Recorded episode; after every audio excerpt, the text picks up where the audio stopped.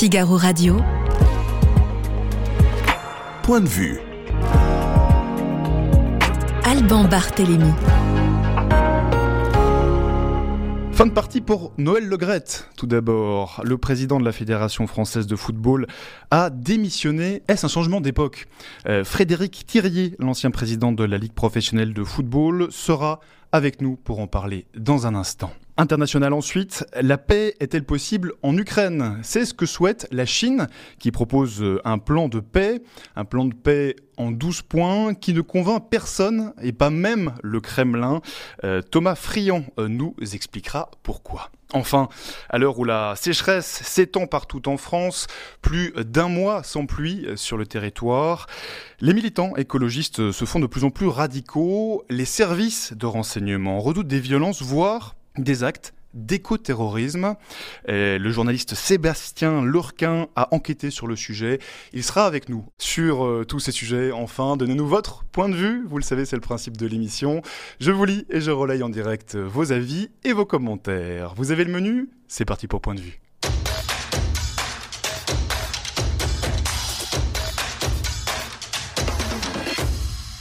Et bienvenue dans le studio du Figaro. Bonjour Frédéric Thirier. Bonjour. Merci d'être avec nous euh, à distance ce soir pour commenter l'actualité. L'actualité, c'est la démission du président de la Fédération française de, football, Noël Legrette. Euh, Vous-même, vous êtes, euh, vous êtes l'ancien président de la Ligue professionnelle de football. Vous l'avez été de 2002 à 2016. Ancien candidat aussi à, la présidence de la fédération, c'était en 2021. Euh, première question que je voudrais vous, poser, Monsieur Thirier. Euh, Noël Legrette, est-ce qu'il était euh, dos au mur? Est-ce qu'il avait au fond d'autres choix que, celui de démissionner? Non, je pense que son choix est un choix raisonnable, nécessaire. Mais ce que je veux dire surtout, c'est que euh, ce n'est pas la démission d'un homme qui permettra de régler tous les problèmes de la fédération, et loin de là. Cette démission doit être, pour moi, le premier acte d'une euh, refondation complète du système euh, fédéral euh, et pas son aboutissement. Ce serait irresponsable de, une fois après avoir éliminé celui que j'appellerais le coupable idéal, de continuer comme si rien ne s'était passé. Donc, que faut-il faire? Le travail ne fait que commencer, je vous l'assure. Il faut à, d'abord. à- à court terme, on, on va venir hein, sur ce qu'on on- on peut mettre en place. Vous, vous souhaitez vraiment une, une refondation euh, euh, au sein de la Fédération française de football. À court terme, d'abord, comment va s'organiser la, la succession dans les prochains jours, les prochaines semaines? Ah ben, les statuts de la fédération sont assez clairs et bien organisés de ce point de vue. Philippe Diallo, numéro 2 actuel, est donc maintenant le président de la fédération jusqu'au 10 juin. Au 10 juin, il y aura une nouvelle élection d'un président, mais au sein du comité exécutif actuel, euh, jusqu'en décembre 2024, où il y aura une élection générale. Donc vous voyez, les choses sont, le chemin est assez balisé, sauf si un événement imprévu se passe d'ici là, par exemple une révocation du comité exécutif par l'Assemblée euh, fédérale. Monsieur les, euh, les problèmes de gouvernance au sein de la Fédération française de football, ils ne remontent pas à hier. Ces problèmes sont anciens. Pourquoi ils arrivent seulement maintenant Euh, euh, Pourquoi on étale seulement ces problèmes maintenant sur la place publique? Je vais vous dire, je vais vous faire un aveu. J'ai eu peur d'avoir raison trop tôt. Tous ces problèmes de gouvernance actuels, je les avais relevés lorsque j'ai été candidat à la présidence de la fédération et tout le monde était au courant. Je dis bien tout le monde. Euh, le milieu du football, euh, vos confrères, les journalistes, les autorités publiques, personne n'a rien voulu voir, soyons tout à fait honnêtes, parce qu'il y avait la Coupe du Monde en perspective. Donc j'ai eu raison trop tôt, euh, mais ça n'empêche pas de persévérer dans mes, dans mes idées.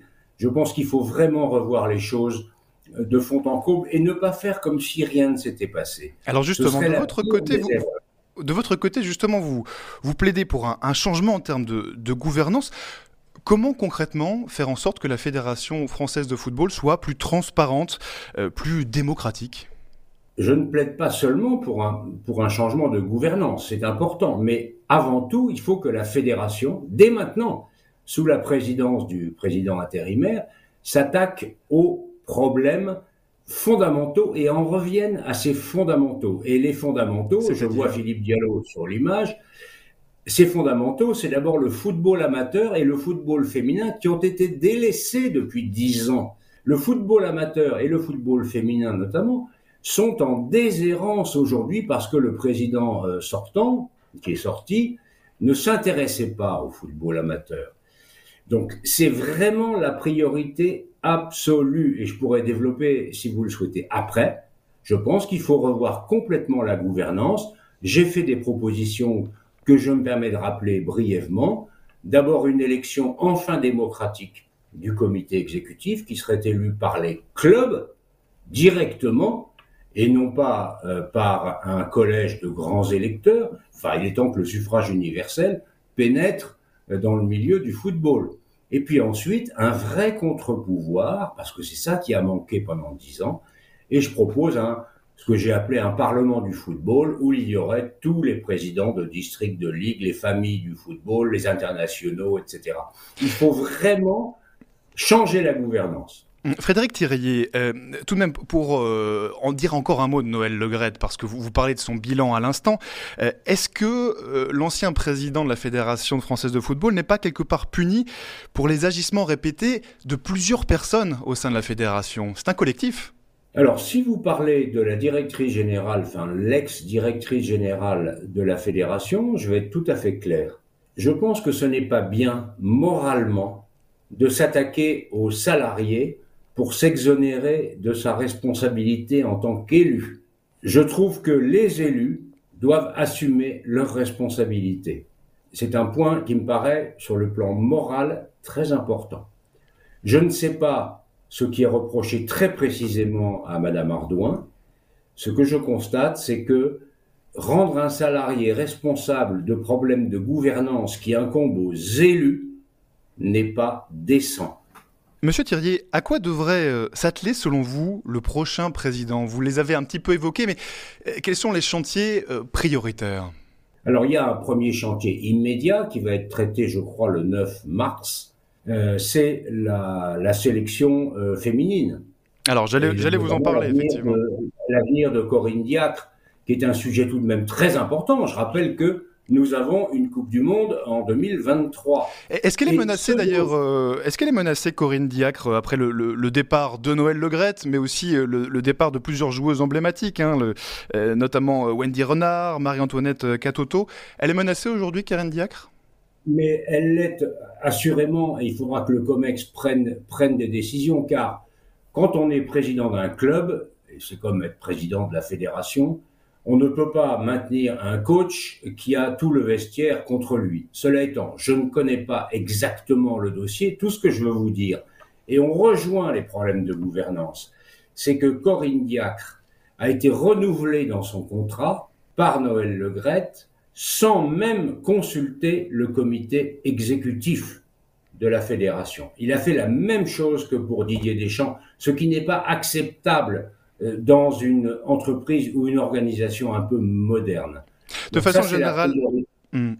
De, façon générale, ce, changement de, président à la tête de la Fédération française de football, ça peut avoir un impact euh, sur les équipes nationales, sur le fonctionnement des équipes nationales? Vous savez, je suis très confiant dans les équipes nationales parce qu'on a, on a des joueurs et des joueuses qui sont exceptionnels. On a un système de formation et de détection euh, à la française, comme on dit, qui est remarquable. Il faut tout de même savoir que sur cette Coupe du Monde passée, donc en plus de 20 ans, quatre fois sur sept, la France a été finaliste, un record que aucun pays au monde ne peut égaler.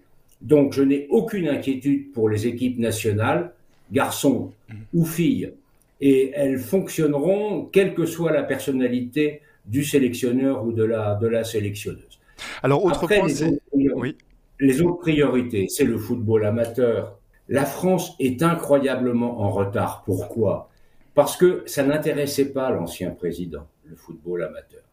L'ancien président s'intéressait beaucoup plus aux équipes de France euh, et euh, à la ligue professionnelle, ce qui n'était pas d'ailleurs de son, de son ressort. Mais qu'est-ce qu'il faudrait faire pour développer le football amateur, selon vous, Monsieur Thierry? Eh bien, moi, c'est ce que j'avais proposé il y a deux ans, pardon d'y revenir, un plan de développement du football amateur sur dix ans visant à nous amener à 4 millions de licenciés d'ici 5 ans au lieu de 2 millions aujourd'hui. 2 millions, nous sommes ridicules par rapport à nos voisins.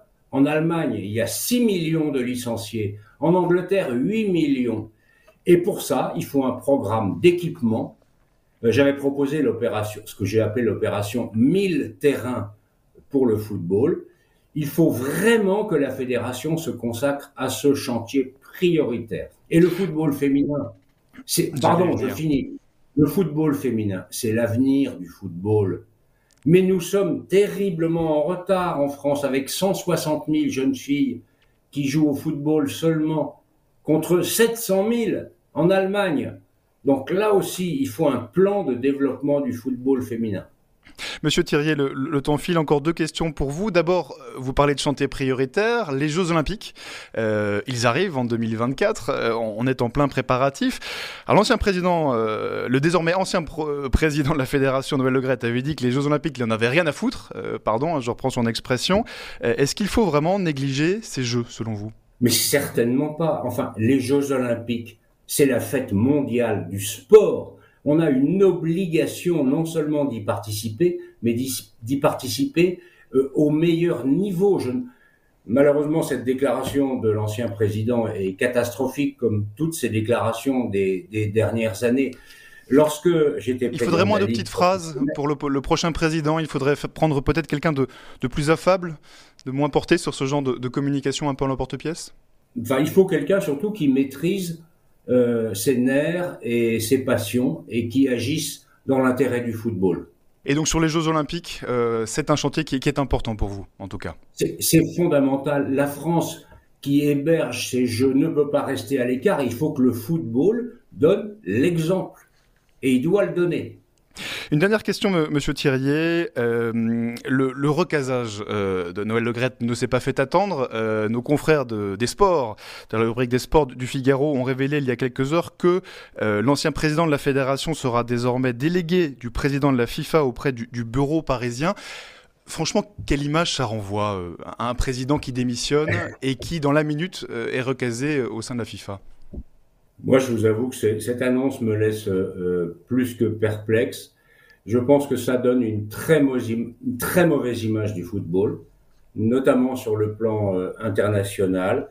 Ça donne un sentiment, comment dirais-je, d'irresponsabilité, voire d'impunité. Euh, ça me paraît, je dirais, carrément indécent.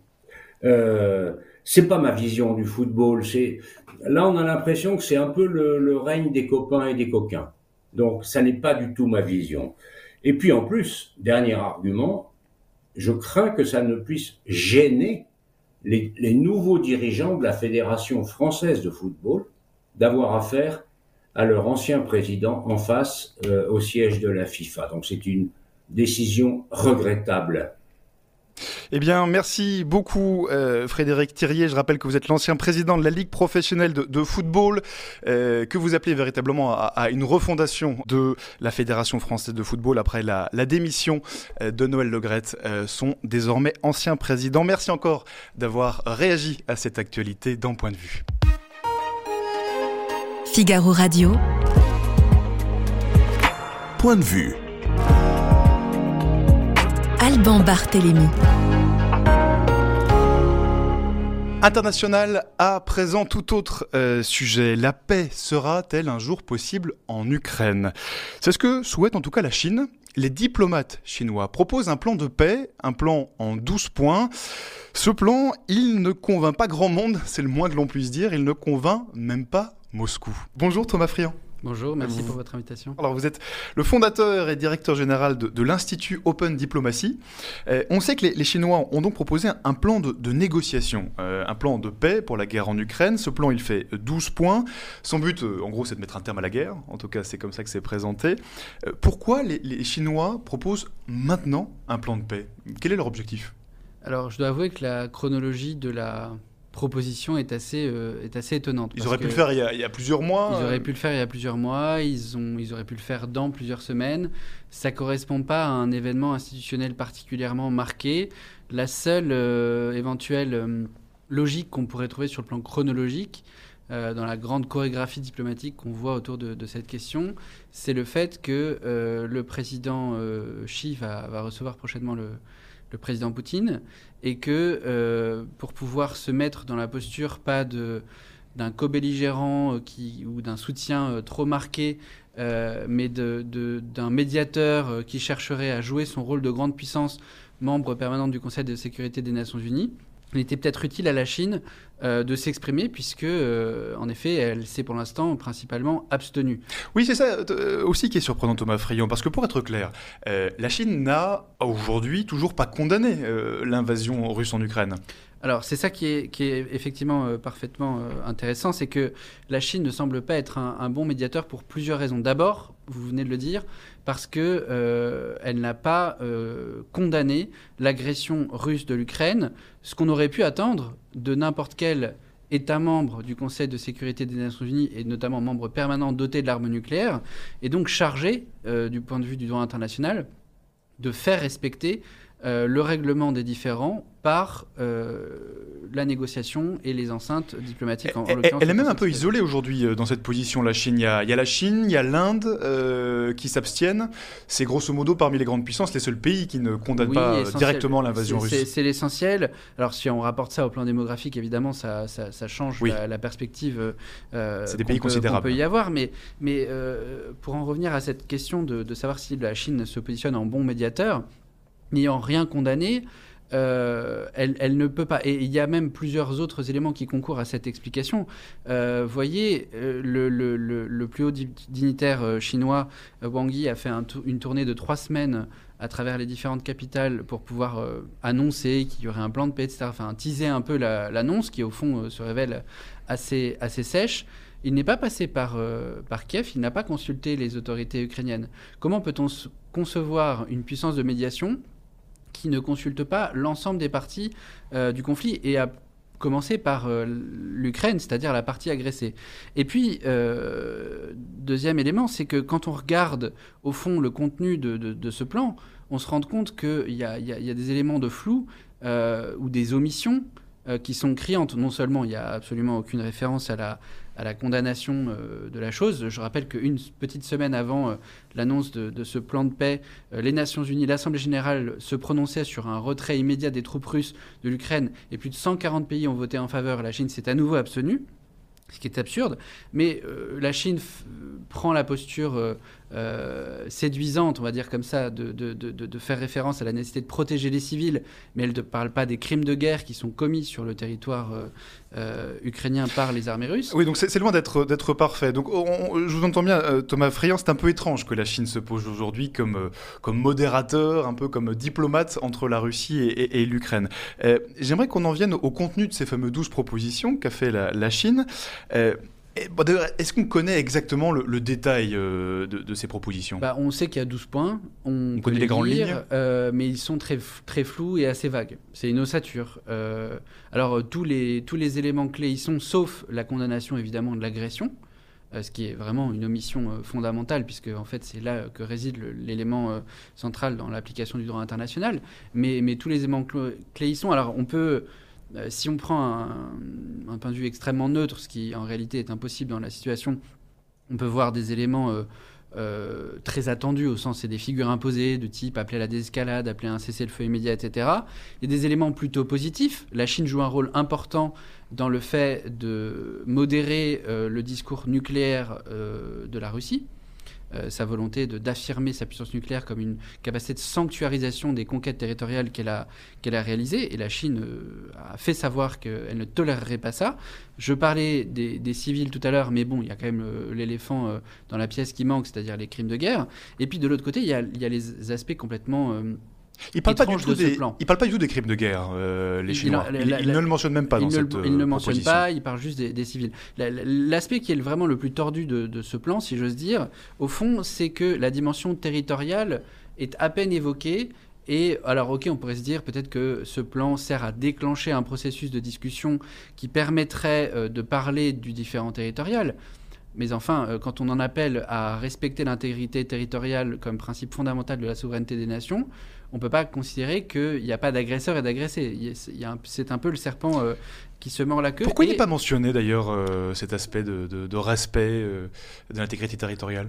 Probablement parce que c'est l'objet lui-même de la négociation. C'est-à-dire qu'à un moment donné, si discussion de paix il devait y avoir, euh, l'élément le plus important qui, serait au cœur des discussions entre l'Ukraine et la Russie, et de part et d'autre euh, leurs alliés, soutiens ou, leurs adjuvants, c'est euh, précisément ce que l'on fait du territoire ukrainien. Et c'est là où on, comprend à nouveau que ce, ce plan vient à contretemps, c'est que ni les Russes, ni les Ukrainiens n'ont attendu ni n'ont souhaité ni n'ont accueilli avec bienveillance cette initiative chinoise. Oui, alors c'est ça qui est un petit peu, qui est d'autant plus étonnant, Thomas Friand, que, que les Ukrainiens refusent cette proposition, on, peut le comprendre dans la mesure où, vous venez de le dire, ils n'ont même pas été consultés, euh, a priori par les Chinois, en tout cas pas qu'on sache.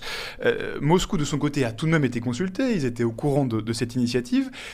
Et pour autant, euh, le Kremlin a répondu que ce n'était pas une proposition viable, enfin que c'était intéressant mais pas viable, je n'ai pas les, termes exacts. C'est à peu près ça, oui. Euh, Alors, donc même Moscou n'est pas intéressé en voilà, fait. et c'est pour ça que je, je, souligne le fait que le médiateur n'est pas le bon, que le, contenu de la médiation n'est pas la bonne, n'est pas le bon non plus, mais qu'en plus de ça, le tempo de la médiation n'a pas de sens, d'où l'incompréhension euh, qui peut, qui peut survenir en, en, observant ce plan de paix, puisque euh, les Ukrainiens, qui sont quand même euh, le pays qui subit l'agression, dont 18% du territoire a été annexé, dont l'économie a été ruinée de moitié, dont le commerce international s'est totalement effondré avec toutes les conséquences qu'on connaît sur le plan humanitaire pour la planète entière, n'a pas été consultée. Je vous confirme qu'elle n'a pas été consultée puisque le ministre des Affaires étrangères euh, ukrainien a publiquement dit euh, nous on a un intérêt, on aimerait parler avec euh, Xi Jinping, on aimerait qu'il y ait une rencontre Zelensky-Xi Jinping, mais elle n'a pas eu lieu, elle n'est pas prévue et en tout cas sur le, sur le contenu de ce plan, on n'a pas eu l'occasion d'en parler. Côté russe, c'est encore plus, plus, plus inattendu, puisque c'est le porte-parole du Kremlin, de M. Peskov, donc on est à un niveau de représentation relativement bas euh, dans la chaîne hiérarchique euh, euh, russe, même si on est rattaché au Kremlin, qui a dit en effet... toute initiative qui concourra à la paix sera utile. Bon, ok, on a enrobé le, cadeau chinois comme il faut, mais c'est pas le moment parce que nous, on est en train de mener une guerre d'annexion il l'a pas dit exactement dans ces termes, mais c'est quasiment lisible dans ces termes. Il y a une forme de gêne dans l'initiative euh, chinoise euh, vis-à-vis de Moscou. C'est pour ça que je reviens à mon hypothèse un petit peu initiale. Est-ce qu'au fond, euh, c'est pas l'opportunisme chinois qu'on peut observer à de très nombreuses reprises au cours de, cette guerre, notamment sur le plan économique, qui s'est exprimé dans la perspective de la future visite de Poutine à, Pékin où il faut que la Chine puisse accueillir le président russe en ayant montré qu'elle veut rester un, leader pacifiste, enfin qui est capable d'apaiser les tensions du monde. Et puis, euh, c'est pour maintenir le dialogue avec Moscou. Ce serait, euh, en tout cas, c'est une des hypothèses qui pourrait expliquer euh, cette initiative alors, chinoise. Plus, plus, plus largement, pour pouvoir se montrer pour légitime d'accueillir le président d'un pays agresseur, tout en restant un membre du Conseil de sécurité des Nations Unies, qui n'a pas vocation à être mis au banc de la communauté internationale. Imaginez euh, la, Chine ayant pas condamné euh, l'agression, ayant refusé d'exiger le retrait des troupes russes, ayant refusé de citer les crimes de guerre, on refait pas la liste de tous les points, mais qu'est-ce que, le, monde entier aurait pu dire si la Chine avait accueilli de façon totalement euh, banalisante le président Poutine dans quelques, jours après accueillir aujourd'hui le président biélorusse comme, un allié infatigable, un allié historique, enfin tous les mots les, plus, les, plus, les plus sexy peuvent être prononcés dans ces cas-là. Il y a un, point, Thomas Friand, qui m'a interpellé dans, dans les propositions chinoises, c'est le point numéro 11, 11 sur 12 propositions, où il est question de maintenir la stabilité des chaînes industrielles et d'approvisionnement. Est-ce que ce n'est pas aussi ça l'objectif de la Chine, quelque part, de, de ramener une stabilité économique une forme de stabilité au niveau des échanges internationaux? Euh, C'est absolument euh, vrai de pointer ça et j'en reviens à ce que je disais tout à l'heure sur l'opportunisme chinois au lion de cette crise. Alors on peut, euh, j'ai parlé un peu de l'opportunisme diplomatique, mais on peut effectivement s'intéresser à l'opportunisme économique. Au fond, il faut lire cette, ce, ce point-là avec une analyse coût-bénéfice. Jusqu'à présent, la Chine a cherché à exploiter au maximum la situation en achetant à moindre prix et dans les quantités les plus volumineuses possibles du gaz et des hydrocarbures russes parce qu'on sait très bien qu'elle a un approvisionnement en matières premières énergétiques qui est difficile. Dans le même temps, à un moment donné, euh, le ralentissement de la croissance mondiale, l'inflation euh, rampante qui impacte tous ses partenaires commerciaux, euh, ce que ça induit en termes de politique monétaire avec un redressement des taux sur à peu près tous les grands marchés mondiaux. Oui, cette guerre, elle n'arrange pas la Chine en réalité. Cette guerre n'arrange pas la Chine dans un contexte où économiquement, la Chine est assez fragile. on pourrait prendre de nombreux exemples, mais un, des secteurs qui a le plus porté le développement chinois sur, les, sur, les, sur la dernière décennie et les deux dernières décennies, c'est le développement immobilier. Et on sait que la Chine, euh, dont un gros tiers de la croissance est porté par le développement de ce secteur-là, est fragilisée par un risque d'une crise, d'une bulle immobilière extrêmement grave euh, et qui, pourrait la fragiliser. Donc elle a intérêt à ce qu'au plan mondial, euh, le bon fonctionnement de l'économie mondiale reprenne forme, surtout après, n'oublions pas que cela survient après la crise Covid. Et qui a déjà considérablement abîmé euh, euh, l'économie chinoise. Euh, Thomas Frayan, je vous pose la question à 1000 euros. pourquoi ce n'est pas l'Union européenne qui propose aujourd'hui un plan de paix, un plan de négociation entre l'Ukraine et la Russie? Alors l'Union européenne, c'est pas une question à 1000 euros, c'est une question à, à, un rouble en réalité, parce qu'au fond, euh, la, réponse nous a été offerte par Zelensky lui-même. Il est venu au G20 de Bali avec un plan en 10 points euh, euh, sur lequel on n'a pas, nous Européens, réagi tous exactement de la même manière. mais on a dit une chose très simple c'est aux Ukrainiens et aux Russes de proposer une solution. Les Russes ont une solution extrêmement simple c'est de se retirer parce qu'en fait, elles ont intérêt à se retirer et parce qu'elles elles sont en dehors de tout le champ du droit international et de leurs engagements bilatéraux vis-à-vis des Européens, vis à -vis des Ukrainiens, etc. etc. Et si on parle des Ukrainiens, c'est au fond cette guerre, elle, cette guerre, ne connaîtra d'issue euh, soutenable que si les Ukrainiens acceptent et achètent la paix, qu'elles la font vivre dans la, dans la, durée. Et donc ça doit venir de l'âme ukrainienne. Nous, Européens, on ne peut qu'être en soutien de la mise en œuvre de cette paix, de préparer les conditions d'une paix durable. Et donc, au fond, c'est pas à nous de le proposer, c'est à nous d'accompagner, de créer les conditions, de soutenir, y compris sur le plan de la reconstruction. On n'a pas du tout abordé ce point, y compris sur le plan du financement, du redressement de l'économie. Euh, ukrainienne, y compris sur le plan de la démocratisation euh, de la Russie, parce qu'on peut difficilement imaginer un plan de paix qui soit viable et qu'on ne se retrouve pas avec la même situation dans quelques années euh, parce que le nationalisme russe se serait exacerbé entre-temps. Bref, l'Union européenne doit créer des conditions qui rendent la paix durable, mais cette paix, elle doit venir des entrailles ukrainiennes. Pour être clair, aujourd'hui, les négociations entre Russes et Ukrainiens, elles sont au point mort. ce sont les armes qui parlent. Euh, absolument, et j'en reviens à ce que, à, mon, prémisse sur euh, l'interrogation par rapport à cette initiative chinoise, c'est que euh, les, diplomates savent, à moins d'y trouver une opportunité politique et économique, qu'il y a un plan de paix. On commence à, parler de paix quand les armes ont terminé de parler. Et à l'instant T, c'est ce que les Ukrainiens et les Russes ont dit au fond à Pékin, euh, les armes n'ont pas fini de parler et elles vont continuer de parler pendant un long moment. Une toute dernière question pour vous, Thomas Friand. Quand les Américains euh, affirment que les Chinois pourraient livrer des armes à la Russie, est-ce que c'est une menace crédible? C'est difficile de, le dire en tant que civil euh, qui n'a pas accès à du renseignement militaire. Est-ce que ça, vous semble euh, crédible en tant qu'observateur ça, paraît crédible. Euh, ça paraît d'autant plus crédible. Ah, c'est l'opposé de la paix. Hein, on parle de livrer des armes. Oui, absolument. Mais, mais parce que les Chinois eux-mêmes ont revendiqué leur bon droit. de, de, de, de, participer à ce conflit de la même manière que les Occidentaux soutiennent l'Ukraine avec des, des livraisons d'armes. On peut, on peut estimer que ça changerait drastiquement la posture de la Chine et, ça serait là pour le coup un signal extrêmement euh, négatif. Euh, rappelons qu'on est préparé à cette hypothèse-là, c'est-à-dire que les États-Unis, depuis le début du conflit, ont préparé ce qu'on appelle les sanctions secondaires pour aller frapper l'économie chinoise en plus de l'économie russe si jamais euh, la Russie, la Chine, pardon, venait à, à, franchir ce type de ligne rouge. Et on parle de 3200 milliards d'actifs euh, libellés en dollars qui sont potentiellement euh, frappables par des, touchables par des sanctions secondaires euh, américaines sur l'économie chinoise. J'en reviens à ce que je disais tout à l'heure, la fragilité économique de la Chine, c'est peut-être ça qui nous laisse à nous un levier sur les Chinois pour les limiter la façon dont ils s'investissent dans ce conflit et peut-être leur rappeler aussi, au fond, la dignité de ce qu'est euh, être un membre permanent du Conseil de sécurité des Nations Unies. Eh bien, merci beaucoup Thomas Friand. Je rappelle que vous êtes le fondateur et directeur euh, général de l'Institut Open Diplomacy. Merci en tout cas d'avoir, euh, de nous avoir donné ce soir votre point de vue sur ces fameuses propositions de paix de la Chine concernant la guerre en Ukraine. Merci, à vous. Figaro Radio. Point de vue. Alban Barthélémy. À l'heure où la sécheresse s'étend partout en France, presque un mois sans pluie à présent, plus d'un mois sans pluie d'ailleurs, eh bien les militants écologistes se font de plus en plus radicaux, eh, à tel point que les services de renseignement redoutent de plus en plus des actes d'écoterrorisme. C'était au Salon de l'Agriculture samedi dernier.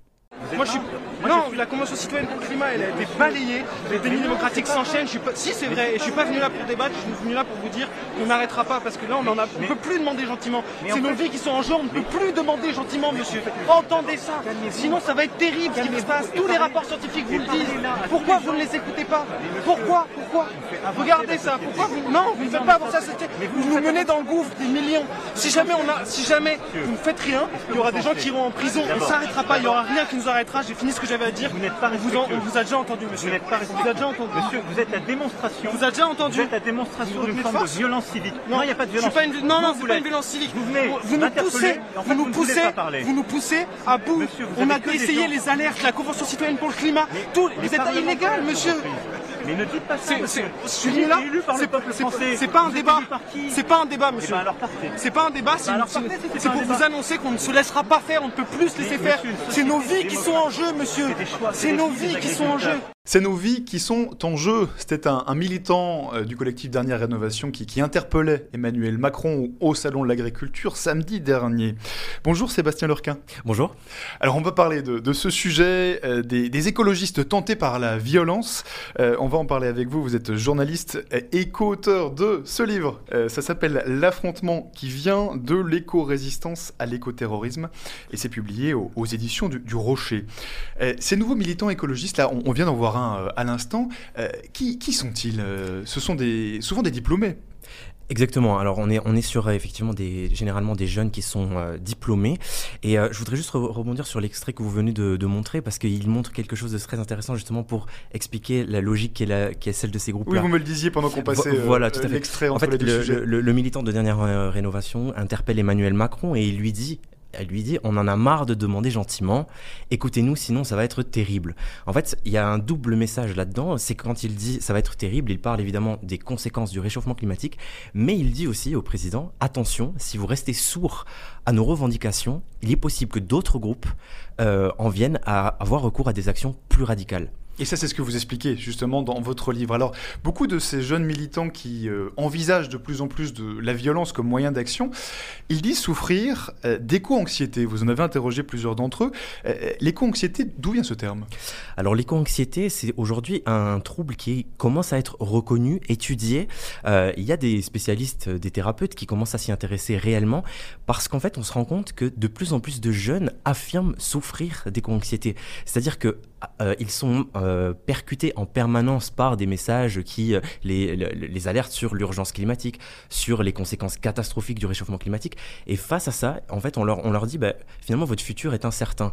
Et à force d'entendre ce type de message, les jeunes en viennent à ressentir un profond trouble qui les pousse d'ailleurs généralement à l'action. C'est ce qu'on explique dans le livre, c'est que souvent leur éco-anxiété, c'est le point de départ vers leur engagement. Alors, ces jeunes, ils pourraient militer dans un parti politique.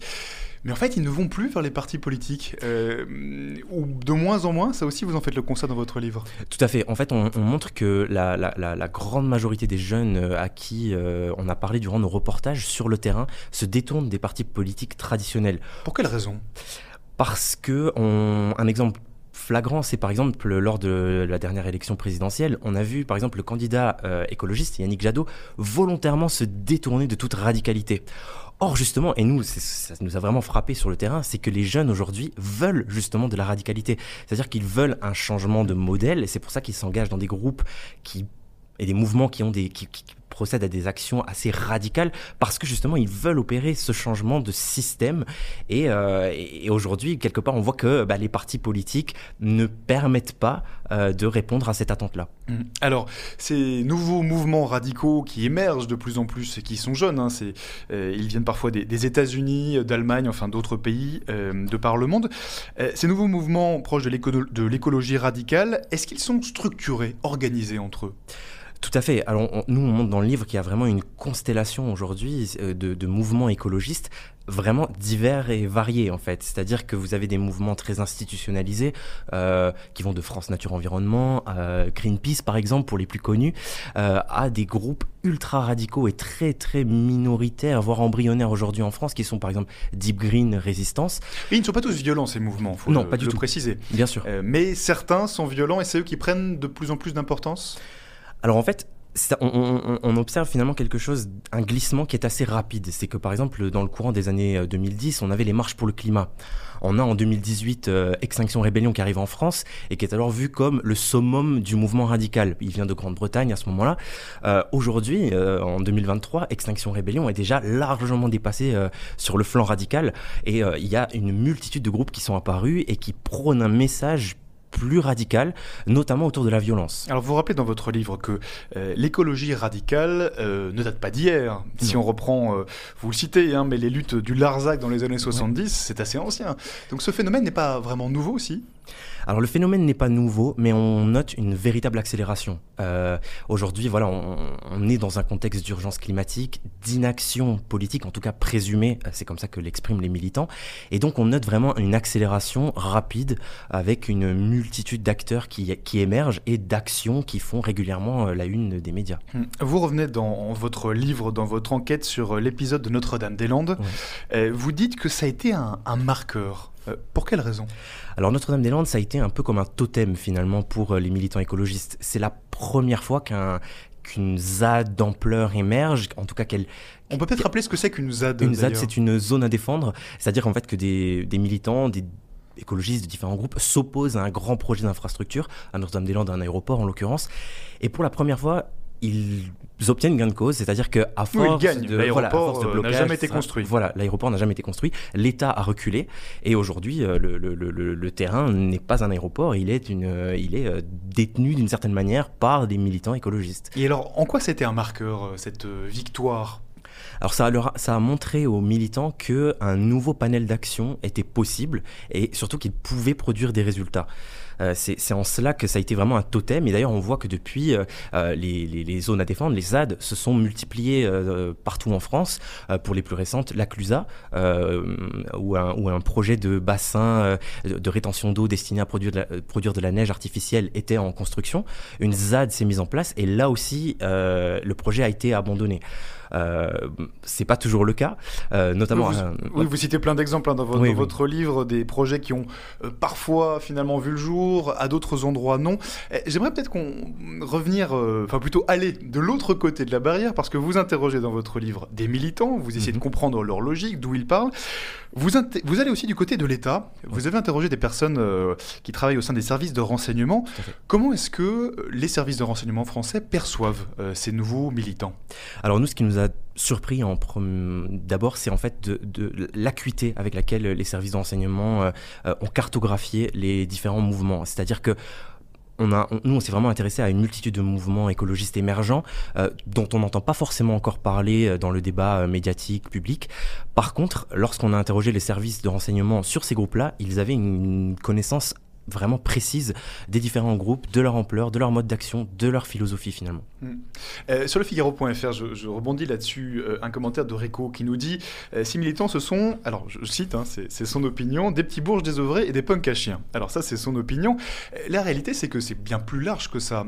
Tout à l'heure, on n'a pas complètement creusé la question, mais les profils de ces jeunes nouveaux militants radicalisés, c'est quoi de façon générale? Alors, c'est- assez, euh, assez euh, large finalement. Le- le- les profils sont vraiment variés. euh, C'est-à-dire qu'on va pas retrouver les mêmes types de personnes sur une ZAD ou dans une, une action, par exemple, d'extinction rébellion. Ça Euh, touche toutes les couches de la population, tous les niveaux de diplôme? Alors, globalement, c'est vrai que la plupart des, des personnes qu'on a interviewées sont quand même, bah, disposent plutôt d'un capital culturel élevé. Ce sont des personnes diplômées, plutôt, on va dire, des enfants de gagnants du système, pour reprendre leurs mots. euh, plus que des personnes en difficulté euh, socialement, on va dire. Euh, je, re- je reviens juste sur un... Vous avez évoqué les services de renseignement. Bien sûr. Euh, en fait, ce qui, ce qui aujourd'hui les inquiète principalement, c'est une porosité finalement qui s'installe entre militants écologistes et l'ultra-gauche. Et ça, c'est vraiment un, un- un fait nouveau qui est en train d'émerger. Pourquoi ça les inquiète? Alors ça les inquiète parce que euh, les mouvements écologistes sont traditionnellement non violents. Leur ADN est profondément non violent. Ils le disent d'ailleurs, ils parlent de désobéissance civile, de résistance. Or, l'ultra-gauche est habitué à des modes d'action beaucoup plus radicaux, voire violents. Et aujourd'hui, on voit qu'il y a vraiment une porosité qui s'installe et des méthodes qui commencent à converger.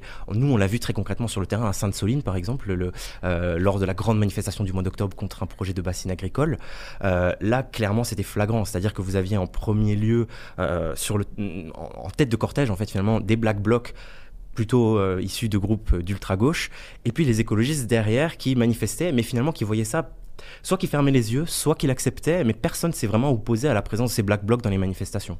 Ces Black Blocs, euh, ces militants radicalisés euh, d'ultra-gauche, est-ce qu'on a une idée de leur nombre? Alors aujourd'hui, on sait que nous, ce qu'on révèle dans le livre, c'est euh, un, un chiffre, c'est 2000 personnes fichées S à l'ultra-gauche et au sein de la mouvance écologiste. Donc ça donne une idée de, l'ampleur. En tout cas, c'est 2000 personnes qui sont surveillées par les services de renseignement pour leur appartenance à différents groupes. Alors si on parle des, services de renseignement toujours, vous expliquez dans votre euh, livre, dans votre enquête, euh, que la réponse de l'État, euh, du gouvernement, du gouvernement d'Emmanuel Macron, mais celui de François Hollande déjà avant lui, elle est très ferme en réalité. Oui, tout à fait. On voit que l'État aujourd'hui, il met en place lui aussi quelque part. On peut parler que d'une certaine radicalisation de l'État. Euh, Je m'explique. C'est qu'en en fait, il y a vraiment une stratégie donc de surveillance, on en a parlé, mais aussi de répression et de criminalisation de l'activisme écologiste qui est en train d'émerger. Oui, l'expression écoterrorisme, d'ailleurs, vous le rappelez, c'est Gérald Darmanin qui l'utilise en premier lieu.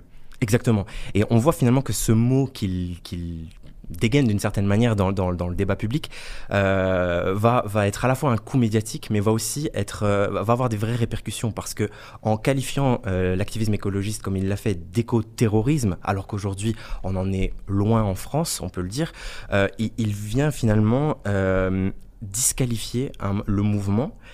Et on voit, on là un, véritable glissement sémantique. C'est-à-dire que d'un côté, l'État parle d'écoterrorisme, et de la même manière, on observe le même euh, mode de fonctionnement au sein des, mi- des militants, des mouvances écologistes, puisque eux vont par exemple aussi chercher à rendre la violence, euh, en, tout cas à déconstruire le terme de violence. Par exemple, ils vont parler de désarmement au lieu de euh, sabotage. Désarmer, c'est-à-dire s'en prendre à euh, des usines, à des engins de chantier, sur des, sur des projets que eux jugent écocidaires, c'est-à-dire euh, polluants et d'attaque vers la na- envers la nature. Donc pour être, euh, pour être très concret, euh, Sébastien Lorquin, la réponse de l'État aujourd'hui, elle est très ferme, mais on fait face à des militants qui sont prêts effectivement à des actes de terrorisme, en tout cas à saboter des infrastructures, c'est de ça dont on parle.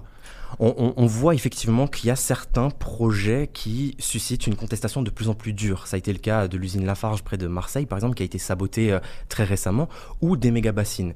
Les, mais ces, ces retenues d'eau s- sont vraiment actuellement au cœur de, euh, d'un- d'un- d'un- d'un d'un mouvement euh, qui, qui pourrait être amené à se durcir. Euh, vous évoquez aussi dans, dans votre livre la création de, de cette d'une pardon d'une cellule très spéciale, c'est la cellule Déméter Ouais. au sein des services de renseignement. Quel est son rôle en quelques mots? Alors Déméter a été créé pour, euh, par Christophe Castaner à l'époque pour protéger euh, les agriculteurs des, enfin, de l'agribashing et protéger euh, les agriculteurs des atteintes au monde euh, agricole. Sauf qu'en fait, on voit que dans euh, euh, comment dire, cette cellule a été créée aussi pour lutter contre les atteintes de nature idéologique. Et ce terme, atteinte de nature idéologique, pose vraiment question. Parce qu'en fait, ça veut dire C'était que... l'islamisme à l'époque qu'on visait. Pas, pas avec euh, cette cellule-là, mais, mais D'accord. je- cette cellule-là, elle, euh, elle, elle vise vraiment à, à, à protéger le monde agricole.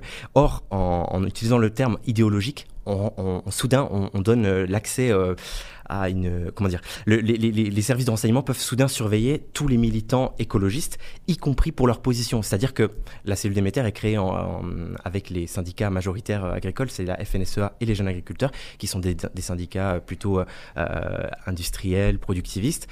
Et finalement, on voit qu'il y a eu des effets très concrets avec des militants qui ont été pris euh, dans, une, dans un engrenage de surveillance, y compris des militants qui, par exemple, sont très modérés et qui s'opposent, par exemple, aux pesticides euh, ou, euh, ou, ou des choses comme ça qui, finalement, peuvent poser de vraies questions démocratiques. Il y a quelque chose qui m'a marqué euh, en lisant votre livre, Sébastien Lurquin, c'est que vous expliquez que cette idée euh, que la société pourrait demain s'effondrer, en tout cas que la société française pourrait s'effondrer, elle trouve un écho euh, Ouais. au sein, euh, en tout cas, elle se trouve un écho chez les Français. C'est une opinion qui est partagée en fait par une majorité de nos concitoyens. C'est vrai. Alors, ça s'appelle la collapsologie, la certitude finalement que le collapse, donc l'effondrement, euh, va arriver. Et c'est une étude de la Fondation Jaurès qui le montre. Euh, la France a la particularité d'être le pays euh, d'Europe où la majorité de gens pensent que le collapse est possible et imminent. Et ça, peu importe les catégories d'âge, et c'est vraiment une spécificité euh, française pour le coup. C'est-à-dire que vraiment, largement, l'idée euh, de, de- de- du péril climatique est, est largement euh, installée dans la, dans la population. Et sachant que la collapsologie, ce dont vous parlez, ce n'est pas une science directement, c'est une forme un peu de, récit, essayant de raconter comment la société pourrait s'effondrer. C'est de ça dont on parle. C'est ça, c'est en fait Pablo Servigne qui est à, à- à l'origine de ce mot-là, et en fait il a compilé une série d'études scientifiques, euh, historiques, géographiques, pour montrer quelles pourraient être les conséquences de, de, de, euh, la crise climatique. Et ce qu'il montre en fait, c'est à chaque, que à chaque fois on en arrive à des situations de chaos euh, politique, économique, et c'est ça en fait qui montre, et d'épidémie par exemple. Et c'est ça qui Et montre. ces jeunes, euh, ces jeunes radicalisés, euh, proches de, de l'ultra-gauche, c'est ce récit-là qu'ils mobilisent, ceux à qui vous avez parlé. Euh, ils vous disent tout va s'effondrer, on n'a plus rien à perdre, c'est ça le discours? C'est c'est- c'est- c'est- c'est- c'est exactement ça. En fait, on y a, on a un glissement de l'éco-anxiété d'abord où ils sont percutés par des messages euh, alarmistes. Ils commencent alors à chercher à s'informer et puis ils découvrent des thèses comme la collapsologie qui leur dit bah voilà, euh, regardez, c'est scientifique, il y a des études qui montrent que l'effondrement est inéluctable si on poursuit la trajectoire euh, euh, qui est la nôtre d'un point de vue sociétal, on va arriver à un effondrement. Donc c'est face à cet effondrement finalement que les jeunes s'engagent. Pour eux, c'est inéluctable. Et ils sont dans, quelque part dans une pulsion de vie, puisqu'ils sont persuadés que c'est leur avenir qui est compromis. Donc pour eux, il faut agir, il faut mettre en- tout en œuvre pour faire dévier quelque part la machine de, euh, c'est-à-dire le système, l'état de la trajectoire qui est la sienne. Et Cela dit, euh, Sébastien Lurquin, alors vous êtes journaliste, hein, vous décrivez dans votre enquête euh, la situation, mais enfin votre constat n'est quand même pas très très optimiste. C'est-à-dire que concrètement, on a d'un côté des jeunes radicalisés et de l'autre un État qui n'est pas prêt à, à discuter, en tout cas pas prêt à accepter des, des sabotages ou des actes de violence. Vous dites, on sent l'odeur de l'essence à la fin de votre livre. C'est ça. En fait, nous, notre posture, ça a été vraiment de nous mettre au milieu. On montre donc ce double, cette double radicalisation avec d'un côté des militants qui vont passer des caps dans des actions de plus en plus dures, euh, et de l'autre un État qui lui aussi s'arc-boute dans ses positions. On doit craindre des attentats, vous pensez, des, des fameux attentats liés à l'écoterrorisme dans les, les prochaines années? On l'espère pas. En tout cas, nous, notre posture, comme je vous le disais, c'est de nous mettre au milieu, d'alerter finalement. Notre posture, ça a été vraiment d'alerter, de dire, ben, regardez, on est face à un double glissement avec des militants qui deviennent de plus en plus durs et en face l'État qui répond lui aussi d'une manière de plus en plus dure. Donc notre posture ça a été vraiment de dire attention, on appelle à la coopération plutôt qu'à l'affrontement. Eh bien, merci beaucoup, Sébastien Merci Lorquin. beaucoup. Je rappelle euh, le titre de votre livre. Ça s'appelle, L'affrontement euh, qui vient. C'est un livre que vous co-signez d'ailleurs, je, je ne l'ai pas précisé, avec, euh, Avec Anthony Anthony Cortés. Cortés. Euh, voilà, où vous décrivez justement euh, la le position de, de ces militants et la réponse de l'État en face. Euh, et ce livre, il est publié aux éditions du Rocher. Merci encore.